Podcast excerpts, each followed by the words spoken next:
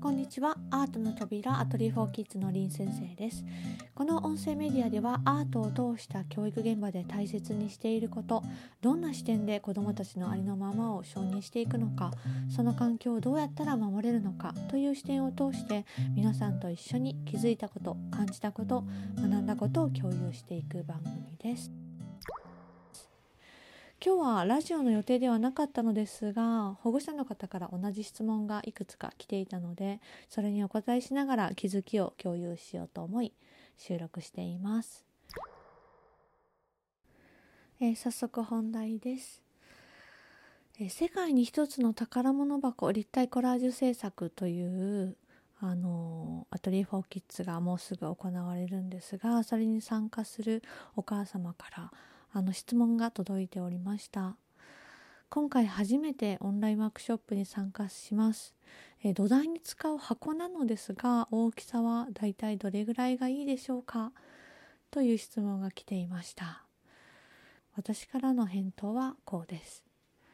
土台に使う箱についてですが本人が作りたい使いたいというものであることが大切です。大きさも質感も好きなものをご用意ください。段ボールの大きいものを使う子もいるかもしれませんし缶のような材質のものでも紙の空き箱でも構いません。ちょうどリサイクルゴミ系を出してしまったばかりでしたら100均などに探しに行ってもいいかと思います。コラージュ制作をしますのでクレーンを使いたければ描きやすい素材の方がいいでしょうし糊を使う場合は貼りやすい素材の方がいいかもしれませんがどんなものであってもいくらでも試行錯誤ができます。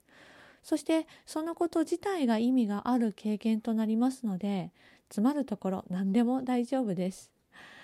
また何か不明なことがあればいつでもご相談ください。という返信をしましたところお母様から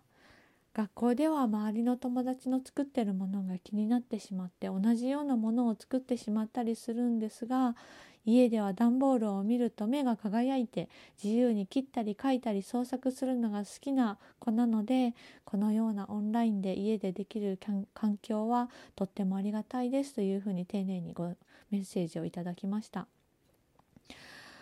あのこのここの編集を書いてる時にですねふと思ったことなんですけれどあの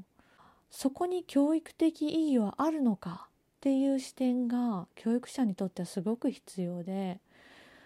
可愛がるのではなく導きなさいっていうふうに言ったりもするんですが子どもたちが少しチャレンジしたり挑戦したりしようとする課題を見据えているかどうか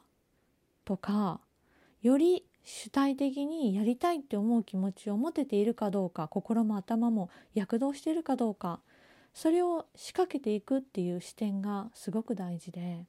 その逆で言うと例えばいやいややるとかやらされてやるとかだと思うんですがとにかく大人が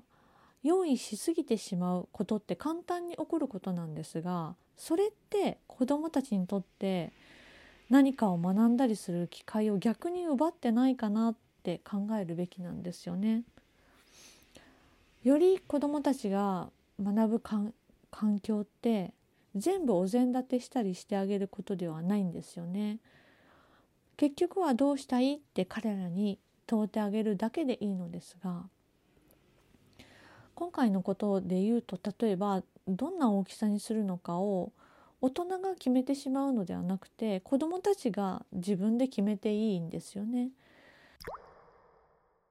ということで今回は用意しすぎないことの良さについて考えてみたのでお話をしてみました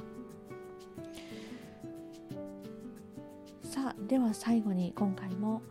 曲をお送りしようと思いますせっかくなので春にだけいつも歌う楽曲があるのでお送りしようと思います。林文で春風。ではまた次回お会いしましょう。林先生でした。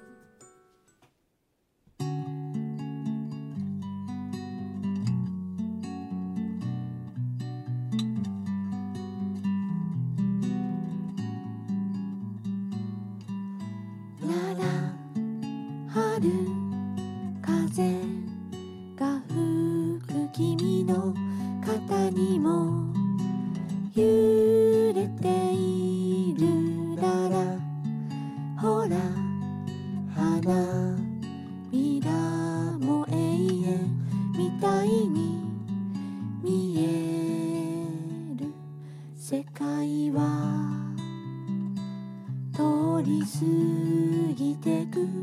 二人は。おとぎ話でふざけ合って笑いながら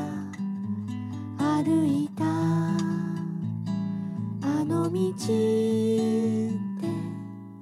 なら春風が吹く明日になれば始まる